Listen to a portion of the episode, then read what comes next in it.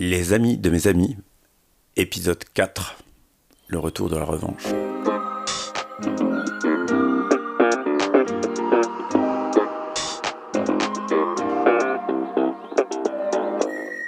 Aujourd'hui, je suis à Bruxelles. Il fait un soleil resplendissant pour Bruxelles, un gris assez lumineux.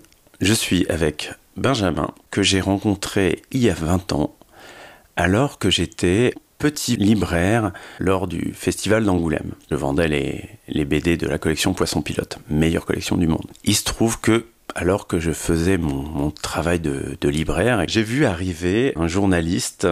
Il m'a demandé s'il pouvait poser sa caméra là, euh, faire quelques images de plans de coupe. Je crois que c'est comme ça qu'on a vraiment, euh, est rentré en contact.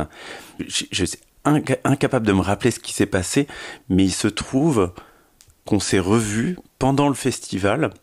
Je pense qu'on a même dû boire des coups à un moment ou à un autre comme moi je finissais mon, cursus en vidéo aux Arts Déco et que lui il travaillait déjà dans une chaîne du câble belge, euh, il s'est proposé de faire passer mon CV. Euh, finalement ça s'est jamais fait, mais on est resté en contact. Lui euh, est devenu présentateur à la, grande télé, hein, c'est ça Journaliste à la RTB, oui. Après je suis passé à la RTB. Pour moi t'étais présentateur. Je t'ai vu sur des plateaux. C'est chez AB3, oui, mais pas, pas à la RTB. Ah, un, mythe qui s'écroule. Désolé.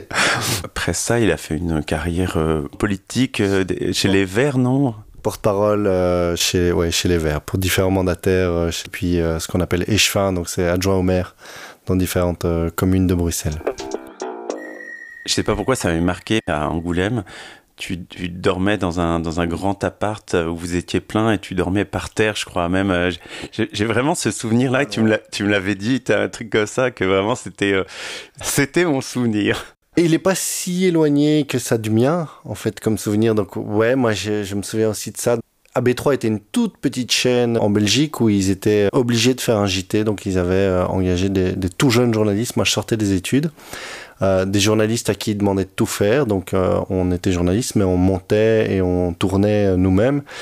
Et comme c'était une chaîne où ils s'intéressaient pas trop au JT, on avait beaucoup de, de latitude et moi j'avais monté un plan pour partir à Angoulême trois jours, faire des reportages parce que j'étais passionné de BD et on m'avait dit bah ouais pourquoi pas. Et effectivement, je dormais dans dans ce qui était l'ancêtre du Airbnb. Euh, donc je dormais chez l'habitant. Euh, J'étais dans une chambre qui n'était pas vraiment une chambre, qui était séparée des autres chambres par un, par un drap. Donc je, dormais quand même dans un lit. Mais euh, ouais, on déjeunait le matin avec euh, quatre ou cinq personnes que les, que, que les habitants euh, hébergeaient. Et les autres étaient des auteurs qui essayaient de venir vendre leur, leur BD.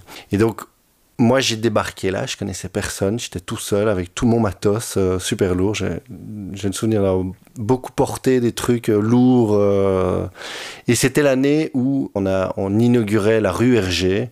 Et le roi était, enfin celui qui allait devenir roi, le, prince Philippe à l'époque était venu dévoiler la stèle et la, la, statue de Hergé. Un grand moment pour la Belgique. Un, grand moment pour la Belgique. Et je pense que c'est là-dessus que j'avais réussi à convaincre ma rédaction que c'était intéressant d'y aller. Et donc, effectivement, je débarque au, stand d'Argo et je tombe sur toi. Et je sais pas pourquoi, mais ouais, effectivement, il y a un feeling qui passe. On se retrouve à un repas d'Argo où euh, moi je mangeais à côté de Delaby. Il y avait aussi. Euh, mais oui, mais oui, mais oui, mais oui, et tout à fait. C'est ça, on s'est retrouvé à faire la queue pour euh, pour aller se resservir de fromage. Complètement, c'était. Oui, donc on, s'est croisés deux trois fois pendant le festival, puis on s'est retrouvés à cette table-là. Je crois qu'on était tous les deux avec des petits Mickey dans les yeux à se dire ah mais où est-ce que je suis? C'est irréel ce truc, c'est génial. Et puis effectivement, on est resté en contact. L'année d'après, on s'est retrouvés. Euh, toujours à Angoulême. Et alors pour moi, il y a un épisode 2, c'est que effectivement, il y a, y, a, y été question à un moment que tu viennes faire un stage chez AB3, puis ça s'est pas concrétisé. On, s'est perdu de vue, et dix ans plus tard, je crois, j'ai reçu une BD de ma mère, du, fils d'une de ses copines qui était auteur, et c'était euh, Premier Jack et Marshall Joe. Et Marshall Joe est donc le, le, le fils d'une amie de ma mère, qui il était avec moi en primaire et tout, donc on, on, on se connaît de loin en loin. Et en lisant le quatrième de couverture, je vois l'éditeur euh, Vendry Leroy et je me dis, diable, des venderies. Dans le monde de la BD, il doit pas y en avoir 10 000. Alors, il y a un deuxième venderie maintenant. je te le dis, hein, c'est fou. D'accord, comme ça, je suis prévenu si jamais. Non, et donc, et donc je vois Vendry le Roi.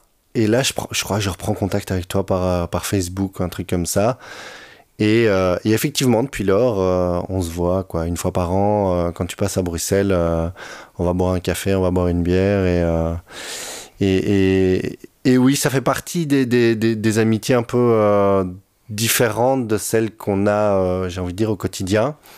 Parce que tu es quelqu'un que je vois pas souvent, tu es quelqu'un qui, malgré tout, dès que on est en contact, dès que je te vois revenir, bah, c'est comme si on s'était quitté la veille. Moi, je, suis très euh, c'est quelque chose de très important pour moi ce, côté-là de euh, retrouver les copains et puis se dire mais en fait euh, hier on était encore ensemble quoi. Et il n'y a pas il a pas ce moment où on doit briser rebriser la glace et pour moi c'est un bon signe qu'il y a quelque chose qui, se passe. Les choses sur nous naturellement. Je sais pas expliquer pourquoi mais c'est comme ça et alors justement, tu disais, c'est une amitié peu commune parce que toi, ton, critère de, de l'amitié normale, c'est tu as une bande de copains que tu as depuis hyper longtemps. Moi, ça m'intéresse beaucoup parce que j'ai vaguement traîné avec des bandes, mais je suis toujours un peu euh, sur le côté, enfin sur, sur la bande de la bande. Et du coup, ça m'intéresse vachement parce que je suis un peu fasciné un peu jaloux aussi parce que bah, tu vois j'avais pas de bande où j'ai raté mes intégrations en bande. Et donc euh, ouais je veux bien que tu me racontes cette histoire de la bande comment ça se forme et puis comment ça survit surtout avec le temps. Moi j'ai une bande de potes qui date euh, des années collège. Ouais quand j'avais 14 15 ans quelque chose comme ça. On va peut-être commencer par le début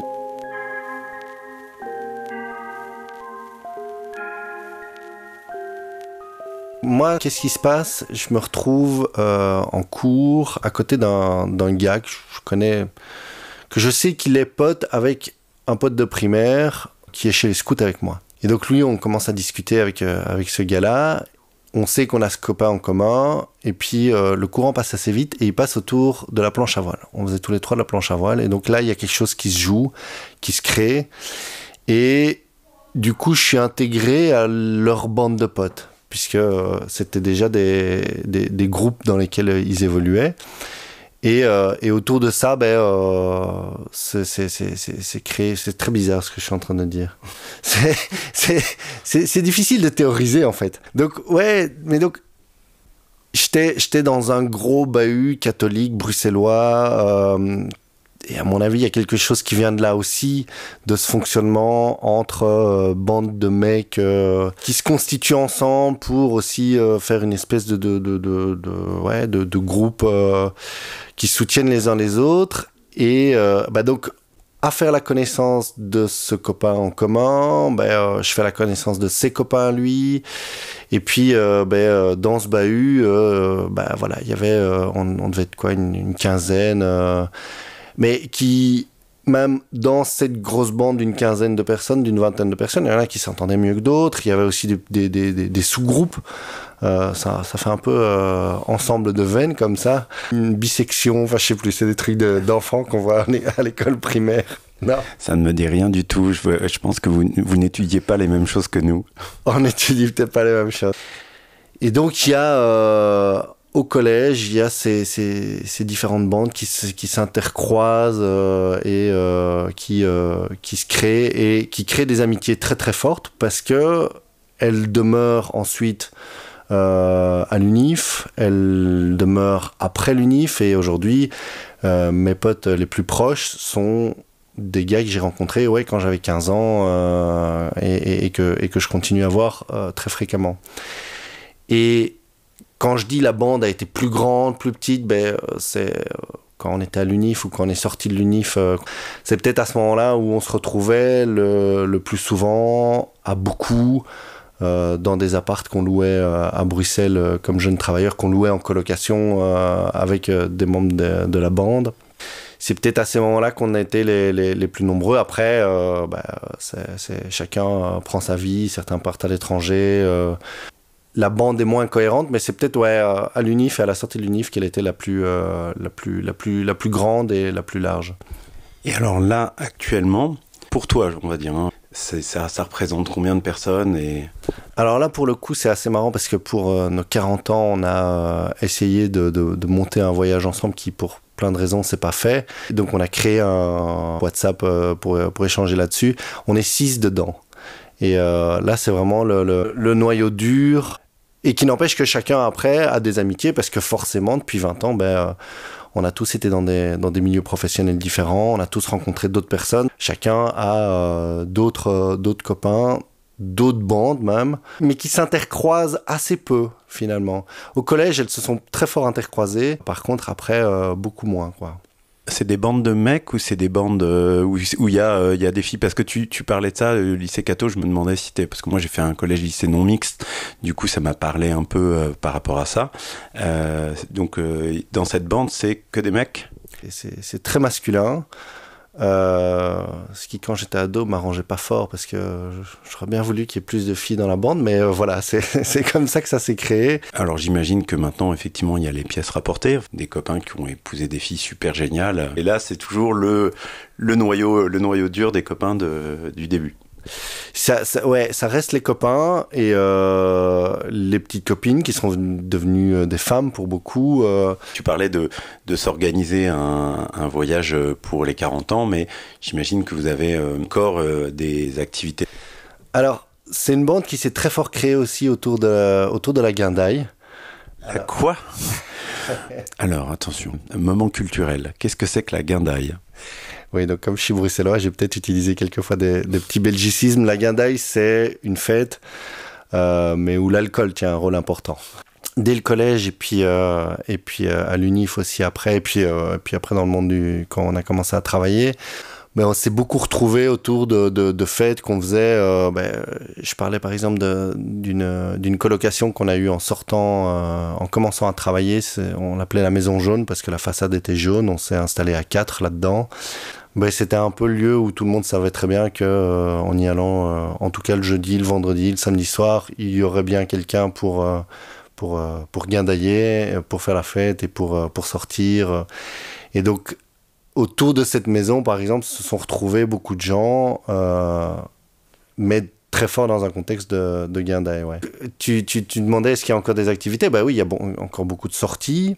Il y a euh, un copain, un, des membres de la bande, Quentin, qui chaque année essaye de euh, faire un week-end euh, avec quoi, une quinzaine de familles où, enfin, au début c'était des copains, puis après c'était des couples, et puis maintenant c'est devenu des familles au fur et à mesure et où on se retrouve. Mais alors là, on est sur un cercle beaucoup plus large que les, les, les, six potes dont, je parlais, puisque bah, c'est l'occasion de justement rouvrir à euh, cette bande beaucoup plus large qu'on avait euh, quand on avait un peu plus le temps. Et à d'autres personnes aussi qui, entre-temps, se sont rajoutées, puisque euh, il y a des copains en plus qu'on a rencontrés et puis avec qui on a sympathisé parce qu'il y a un copain qui l'amène dans la bande et puis tout le monde le trouve sympa et puis voilà quoi. Donc c'est toujours la guindaille? Vous, vous buvez toujours à chaque fois que vous vous voyez? On, va, on, va, on, va, se dire qu'on a un problème avec l'alcool et peut-être qu'on en a. Vous irez ensemble tous les six en cure de désintox. Ça pourrait peut-être être une idée, ouais. une fois désintoxé, vous, vous, apercevez que vous n'avez plus rien en commun Peut-être. c'est peut-être ça le danger. Il y a aussi des liens euh, qui sont devenus presque familiaux, puisque souvent, bah, vous avez tous, euh, j'imagine, euh, des enfants. Il y a sûrement des, des, liens de parrainage qui sont, qui sont passés. Enfin, quand j'imagine on a une bande aussi forte, il y a une tendance naturelle à essayer de l'intégrer le plus possible à sa famille. Je me projette, mais j'imagine qu'il doit y avoir quelque chose comme ça il y a un peu cette, euh, cette idée de moi, ma bande de potes, c'est la famille que j'ai choisie, quoi. Et effectivement, du coup, entre les potes, il y en a qui sont parrains des enfants de l'autre. Euh, il y a eu beaucoup aussi des témoins de mariage. Ouais, il y a quelque chose de, de à travers les enfants, d'un lien plus familial qui, euh, qui s'est tissé euh, un peu naturellement. Dans mon précédent épisode avec euh, Chachou, je m'apercevais en, en interviewant que la plupart de ces amitiés de petites filles de 10 ans passent pas mal par les amis des parents. Ici, c'est pas le cas du tout. Pour, pour les potes en question, moi, je me souviens de repas entre les parents parce que on, quand on avait 17 ans, on avait fait on a fait un voyage Donc ça c'est peut-être un élément fondateur. Quand on avait 17 ans, en dernière année euh, au collège, il y avait un voyage qu'on appelait le voyage de Réto, parce que la, la dernière année en Belgique, on, on, appelle ça la Réto aussi, la sixième ou la Réto. La rhétorique, je crois. Hein. Ouais, mais non, mais c'est pour, euh, c'est, pour, pour que les, gens sachent, tu comprends? C'est, le diminutif de rhétorique. Et on parle de réto et on parle de voyage de réto. Euh, c'est un voyage qui est organisé en dernière année, pendant les vacances de Pâques, euh, classe par classe ou bien plusieurs classes ensemble. Et quand nous, on est arrivé en réto, à Pâques, on s'est dit, mais nous, on va pas faire le voyage de réto parce qu'en fait, on, on, on, a envie de faire un truc entre nous. Et on est parti, on était quoi? On était 6-8 on est parti euh, dans le sud de la France faire la planche à voile. Donc ça tournait toujours autour de ça. Euh, et, donc ouais, je me souviens de, de, repas entre les parents pour dire tiens ils vont partir en voyage. Enfin, il faut qu'on se rencontre quand même parce qu'ils vont partir en voyage ensemble. Il faut qu'on voit un peu qui est qui. Et, euh, et voilà, les parents s'entendaient bien. Je crois que ils, se sont pas dit oui, les parents de machin sont vraiment des cons mais ils sont pas non plus restés en contact. Euh, c'est pas devenu, ils sont pas devenus amis quoi. Dans mon questionnement, c'était pas ça. C'est Charlotte me disait que ses amis c'était souvent des euh, enfants d'amis des parents. Alors il y a des amitiés qui sont créées. Euh, tous les enfants ne sont pas devenus. Ben, comme on est parti pas mal de fois, on fait régulièrement des grandes vacances où soit on part avec un couple, soit avec l'autre. les enfants ont passé du temps ensemble il y a des amitiés qui sont formées. Nathanaël, euh, mon, deuxième fils, s'entend super bien avec Élise, la fille de Laurent, un des copains de la bande. Et ils s'entendent, mais euh, de manière assez, assez, euh, assez dingue, parce qu'ils se voient en fait assez peu souvent. Eux, ils habitent à la campagne, nous, on habite à Bruxelles, ils vont pas dans les mêmes écoles, ils n'ont pas les mêmes, les mêmes groupes d'amis. malgré tout, on, ils, se voient quoi Quelquefois le week-end, euh, on va manger chez eux, euh, on prend Nathanaël avec, ou, euh, ou pendant les grandes vacances, on essaie de partir ensemble. Mais il y a une amitié de dingue qui s'est créée entre deux, qui, qui, qui, est, qui, est, super chouette. Mais par contre, le grand frère, Antoine, et mon premier fils, ils s'entendent bien, mais sans plus, quoi. Quand ils sont ensemble, ils passent du temps ensemble, c'est chouette, mais il n'y a pas ce, euh, ni chez Antoine ni chez Colin, il n'y a pas cette demande de tiens, quand est-ce qu'on va voir euh, l'autre euh, Alors que pour les deux, les deux cadets, il y a vraiment quelque chose de tiens, est-ce qu'on peut pas faire quelque chose à la maison parce que ça faisait longtemps, ça fait longtemps que je n'ai plus vu quoi. Alors moi, ça me ça quelque chose parce qu'effectivement, moi, ma première bande de copains quand j'étais petit, vraiment, c'était que des fils d'amis des parents. Et d'ailleurs, quand je plus été ami avec ces gens-là, c'était un drame de l'exclusion de la bande. Les parents euh, ont lourdement insisté pour que euh, je reste pote avec ces gens-là. Et euh, alors que moi, je, m'étais senti trahi de ouf et tout. Et mes, mes parents revenaient à la charge. Et moi, je le vivais mal. J'étais là, mais enfin, moi, je suis votre fils. Et là, vous insistez pour que je sois pote avec l'autre connard parce que c'est le fils de vos copains, mais il n'y a pas moyen. Mais c'est peut-être pour ça que je te parlais des ascendants, c'est parce que moi j'avais peut-être le fantasme inverse, tu vois. Je m'imaginais mes parents devenir potes, super bons potes, avec les parents de mes potes à moi. Et euh, mais par contre, dans, dans, le sens inverse, non, c'est chouette de voir l'amitié entre Nathanaël euh, et Elise. Euh, mais si elle est pas là, c'est pas grave. Nathanaël et Ellie se voient plus souvent parce qu'il y a cette amitié. Les autres, ils se voient une ou deux fois par an et c'est sympa de les voir euh, se retrouver. Nathanaël m'a fait il y a pas longtemps, tiens, euh, ça fait longtemps qu'on n'a plus vu Félix qui est euh, le fils d'un autre pote et c'est vrai que on en discutait un petit peu et on se disait tiens, ça fait un bout de temps qu'on qu'on les a plus vus. Et donc il y a cette demande de le voir, mais il n'y a pas, on va pas forcer le truc quoi. Si, si ça marche pas, ça marche pas. si ça marche, tant mieux. Je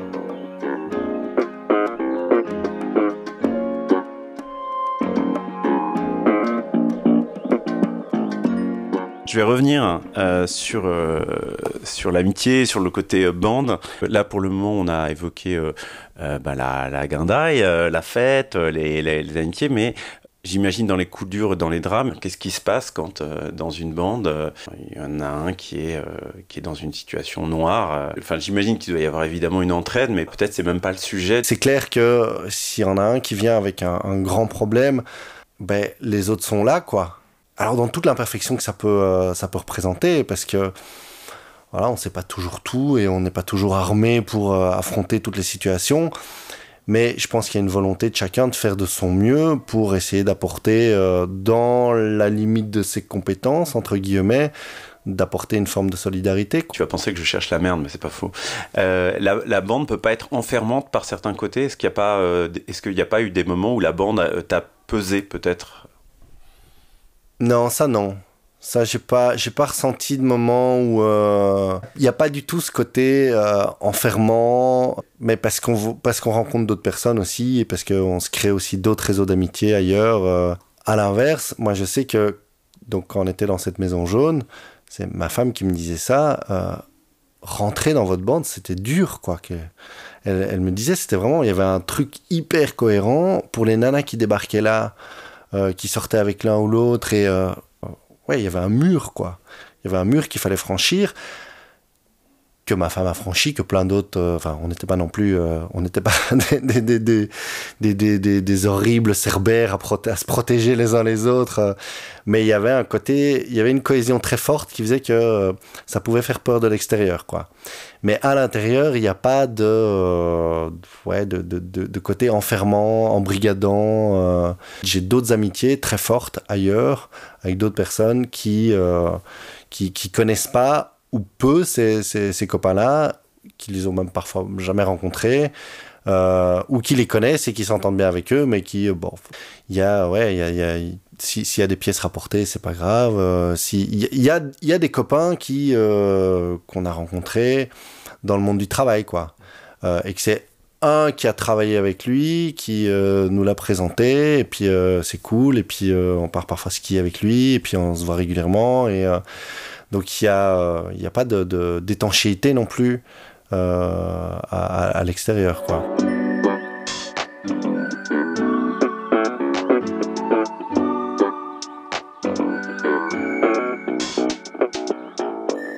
question, la durée de vie de, de cette, de cette bande, euh, bah, il vous reste plus beaucoup de temps à vivre déjà. Bah oui, on commence à penser euh, maison de retraite en fait.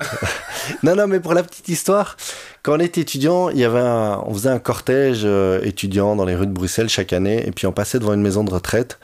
Euh, c'était un cortège de guindaille, hein, donc où il y avait, c'était avec des chars où on servait de la bière, et puis on allait se recharger en bière, et on, buvait tout le long du cortège, et on passait devant cette maison de retraite où il y avait les petits vieux derrière la fenêtre qui nous regardaient passer, et avec euh, un des potes, on s'était dit, bah, tiens, quand on sera vieux, on ira dans cette maison de retraite-là. Comme ça, on est sûr qu'une fois par an, on voit les étudiants passer. On, on est là, oh, c'est chouette. Et euh, on en a reparlé il n'y a pas longtemps, où lui avait pensé à une autre maison de retraite euh, dans le sud de la France, je crois, un truc comme ça. Et on est, moi, j'étais là, mais non, on avait dit qu'on irait à celle machin ici au centre de Bruxelles. Donc, euh, ouais, pourquoi pas en maison de retraite ensemble pour, faire pour continuer à faire les 400 coups et, faire chier les infirmières. Euh. Non, il y a, y, y a certainement cette idée que euh, ben, ça demeure, ça demeure. Ben, il n'y a rien à faire. Tu parlais tout à l'heure des liens de, de, parrain à, à filleul. Ben, ça, ça maintient quelque chose aussi, quoi. Il y a une espèce de truc indéfectible qui s'est fait. Et puis il y a l'envie, il y a l'envie de continuer à se voir, il y a l'envie de continuer à passer des moments ensemble. Voilà, j'imagine pas tout à coup euh, plus jamais les voir euh, et et, et, c'est vrai que c'est quelque chose qu'on n'a pas abordé, mais il y a eu des il y a eu des grosses engueulades. Il y a eu des engueulades. Ouais, et, euh, et celle-là, je vais en parler facilement parce que c'est, j'en suis la cause. Il y a eu une organisation d'enterrement de vie de garçon qui disait pas son nom et où on avait, on avait comment limité ça euh, aux deux ou trois témoins et aux frères. Et puis il y avait des copains qui étaient frustrés parce qu'ils disaient mais moi aussi j'ai envie d'être là. Et puis on, on était mais non mais c'est pas vraiment l'enterrement de vie de garçon. On fera un enterrement de vie de garçon plus tard. Donc euh, nous faites pas chier les gars. Grosso modo c'était un peu euh, cette position là que moi j'avais prise qui était euh, assez maladroite qui était pas qui était pas géniale. Ça aboutit six mois plus tard à une engueulade monstre avec un des copains où on s'est envoyé des verres de vin au visage. C'était pas très classe et le copain en question, qui, euh, qui lui avait, très très mal pris euh, cette position que j'avais prise, et il avait tout à fait raison. Et c'est ça que moi je trouve magique, c'est que c'est lui qui est venu six mois plus tard me retrouver, me dire bon bah soit je peux rester fâché avec toi, euh, soit soit on recolle les morceaux, mais moi j'ai envie de recoller les morceaux. Et j'étais, ah ouais, c'est dingue, quoi. C'est génial. Et c'est. Et c'est ça qui fait aussi, qui forge aussi l'amitié. Quand tu fais l'imbécile, quand, tu fais un peu le con et l'abruti, ben, il y a l'autre copain qui est capable de revenir vers toi et de dire bon ben tant pis je m'en fous que tu sois que ce, ce- ce soit toi qui sois en tort que ce soit toi qui a fait l'imbécile. Moi je fais quand même la démarche de venir te retrouver et il l'a fait. Et euh, moi je trouve ça génial quoi. C'est- pour moi c'est une des ça fait partie des des, des, des très belles preuves d'amitié et dont je sais t- toujours pas pourquoi il, il a trouvé ça intéressant de venir me gratifier euh, mais qui fait que voilà il y a tu te demandais si on continuerait à se voir, rien que pour ça, il y a quelque chose de- d'indéfectible qui s'est forgé là, quoi. Bah voilà, je pense que j'ai eu, j'ai eu, j'ai eu ma, ma part d'ombre là, et en même temps ça se termine bien. Et Benjamin, merci beaucoup. Merci à toi pour cette expérience. C'était euh, l'épisode 4 des amis de mes amis avec euh, Benjamin Adnet, enregistré à Bruxelles La Belle. J'espère que vous avez passé un bon moment. Si ça vous a plu, euh, vous faites comme on fait d'habitude, vous mettez des likes, vous partagez, vous envoyez ça à toute votre bande de potes et vous dire écoutez ça, c'est nous en fait. Ah mais oui, c'est vrai, c'est trop bien. Ah, je vais m'abonner à ce podcast. On dit un podcast, un podcast, un podcast, c'est difficile à prononcer. Prenez soin de vous et prenez soin de ceux que vous aimez.